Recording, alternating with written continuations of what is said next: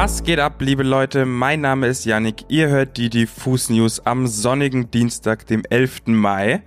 An meiner digitalen Seite die Pia. Halli, hallo. Hallo.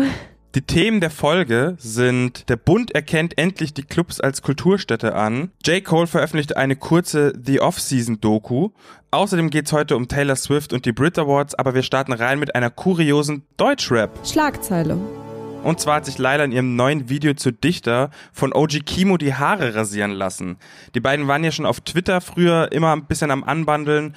Ich habe mich eigentlich nur noch gefragt, wann die beiden einen Song rausbringen zusammen, aber der Cameo-Auftritt von OG Kimo in dem neuen Video kommt irgendwie noch krasser, weil die beiden sowas wie Deutschrap Bonnie und Clyde straight aus der Trap darstellen. Ähm, also sie sitzt da so auf dem Stuhl und die Viben so ein bisschen, die Ästhetik ist muah, richtig, richtig schön. Kimo steht dann so da hinter ihr und schneidet ihr ihre wundervollen Haare ab, richtig kahl eben. Und da kann ich auch gleich noch einen kleinen Funfact anbringen. 2017 hat Kimo in Kobe gerappt und zwar, Dicker, sogar meine Bitch hat sich nur für einen Partnerlook die Haare radikal abgestutzt und das haben die jetzt quasi in dem Video von Layla zu Dichter verbildlicht.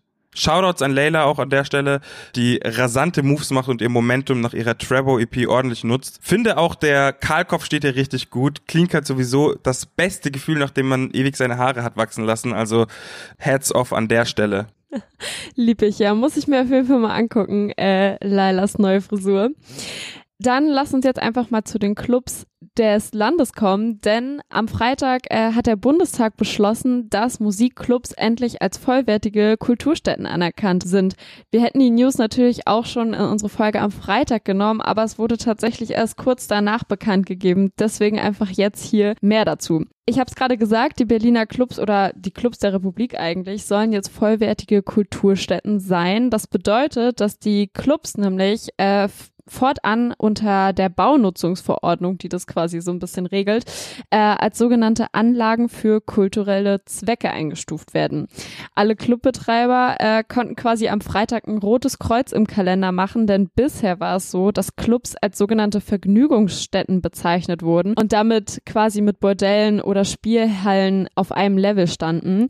Jetzt ist damit Schluss. Live-Spielstätten werden jetzt mit Theatern, Opernhäusern und Museen quasi gleichgesetzt umgesetzt und werden damit rechtlich auch besser gestellt.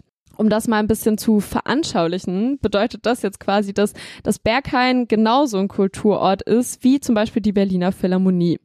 Der Beschluss soll quasi jetzt auch einen erheblichen Teil dazu beitragen, dass die Clubs nicht so schnell verdrängt werden können und zum Beispiel auch in Wohngebieten die Chance besteht, dass dort Clubs eröffnet werden können. Damit das funktioniert, muss die Clubkultur eben als wertiger und als schützenswerter angesehen werden und genau das hat dieser Beschluss jetzt verändert. Ich finde, das ist ein mega gutes Zeichen, vor allen Dingen nach diesem schweren Jahr für die Clubszene und macht auf jeden Fall Hoffnung auf bessere Zeiten.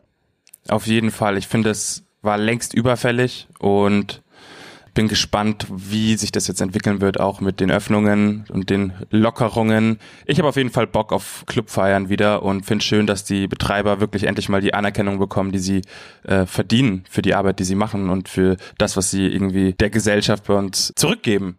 Absolut. Ich habe letzte Woche ja schon über J. Cole gesprochen, der mit Interlude sein neues Album The Off-Season angekündigt hat. Gestern Nacht kam eine begleitende Doku heraus mit folgendem Titel Applying Pressure, The Off-Season Documentary. Ich habe die mir natürlich direkt reingefahren und muss eine klare Empfehlung aussprechen. Die Doku geht nur zwölf Minuten, ist aber gefüllt mit richtigen Kreativedelsteinen. Er spricht zum Beispiel darüber, wie er an sein Songwriting geht, nachdem er lange Zeit nichts mehr zu Papier bringen konnte und vergleicht den Prozess ein wenig mit so typischen Sportdrills und täglichen Workout. Statt Sprints, Liegestütze oder Dreier werfen heißt es bei ihm halt Zeilen schreiben, Ideen formulieren oder ein Beat machen. Außerdem erzählt er eine Anekdote von einer Party aus der Zeit, kurz bevor sein The Warm-Up Mixtape rauskam. Das war, glaube ich, lass mich nicht lügen, 2013 oder 2012. Bitte tötet mich nicht, J. Cole-Fans.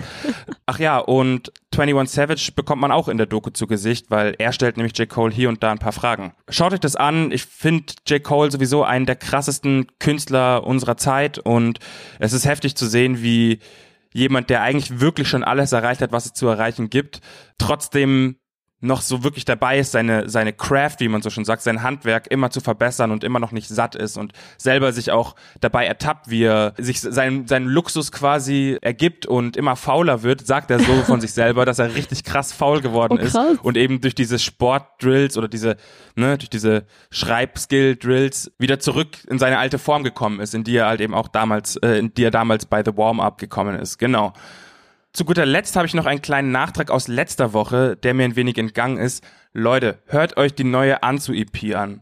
Die heißt Polarität und hat mich das Wochenende über komplett geflasht. Die Stimme, die Worte, die Bilder, die er mit ihnen malt, alles richtig krass. Auch der Verlauf der EP und das Konzept mit diesem ähm, Minus- und Pluspolen in den Titeln der Songs. Klingt jetzt kompliziert, schaut euch einfach an, ihr werdet sofort wissen, was ich meine geht einfach komplett auf und spiegelt sich auch wieder in dem Inhalt und dem Sound der einzelnen Songs, weil es geht quasi von dem Minuspol Richtung Pluspol. Also es geht richtig düster los und fängt quasi immer positiver an, wobei Anzu ja generell eher düstere Musik macht. Das heißt, dieser Spannungsbogen holt mich einfach komplett ab, geht gut rein. Hört euch das doch mal an. Mega nice. Du hast jetzt noch ein bisschen in die Vergangenheit geguckt. Dann beende ich jetzt unsere News nochmal mit einer kleinen Zukunftsvision. Und zwar geht's um Taylor Swift und die Zukunft. Tatsächlich nicht ganz so weit, äh, wie man jetzt vielleicht denken könnte, sondern eigentlich geht's nur um den heutigen Abend. Aber hey, es ist auch noch in der Zukunft. Ja, Taylor Swift wird nämlich heute Abend Geschichte schreiben und zwar bei der Verleihung der diesjährigen Brit Awards. Eigentlich werden die Awards ja, wie gesagt, erst heute Abend verliehen und zwar in der O2 Arena in London. Doch das offizielle Komitee gab jetzt schon auf ihrer Homepage bekannt, dass Taylor Swift heute Abend als erste Frau den Global Icon Award verliehen bekommt. Aber nicht nur als weibliche Preisträgerin feiert Taylor Swift eine Premiere, sondern tatsächlich auch als Nicht-Britin, denn bisher zählen nur Elton John, David Bowie und Robbie Williams zu den ausschließlich britischen Preisträgern. Taylor könnte damit aber nicht nur einen Award an diesem heutigen Abend abräumen, sondern tatsächlich auch noch einen zweiten. Denn neben Ariana Grande und Miley Cyrus ist sie auch in der Kategorie Beste internationale Künstlerin nominiert. Die Brit Awards haben in den letzten Stunden aber nicht nur für viel Berichterstattung um die Verleihung des Global Icon Awards gesorgt, sondern auch mit ihrer Live-Präsenz. Denn das Musikevent wird jetzt seit einem Jahr als erste Musikveranstaltung stattfinden mit einem derart großen Live-Publikum. Und zwar werden insgesamt 4000 Zuschauerinnen heute Abend in der O2 Arena in London das Live-Event verfolgen. Das ist zwar ungefähr nur ein Fünftel der gesamten Kapazität der Arena, aber trotzdem schon riesen viel in der ja immer noch anhaltenden Pandemie. Es ist ja einfach so. Mhm. Das Ganze gilt als Pilotprojekt und wird dann ausgewertet und ey, vielleicht können die Brit Awards uns dann ein bisschen mehr Hoffnung auf zukünftige Live-Events machen. Klingt doch erstmal gut. Ist, finde ich, eine gute Live-Event-Folge äh, geworden. Stimmt. Die Fußnews diesmal. Hammer. Schaue ich mir vielleicht sogar an, wenn ich nicht noch die letzten Sonnenstrahlen genieße oder die letzten lauen Abendnächte.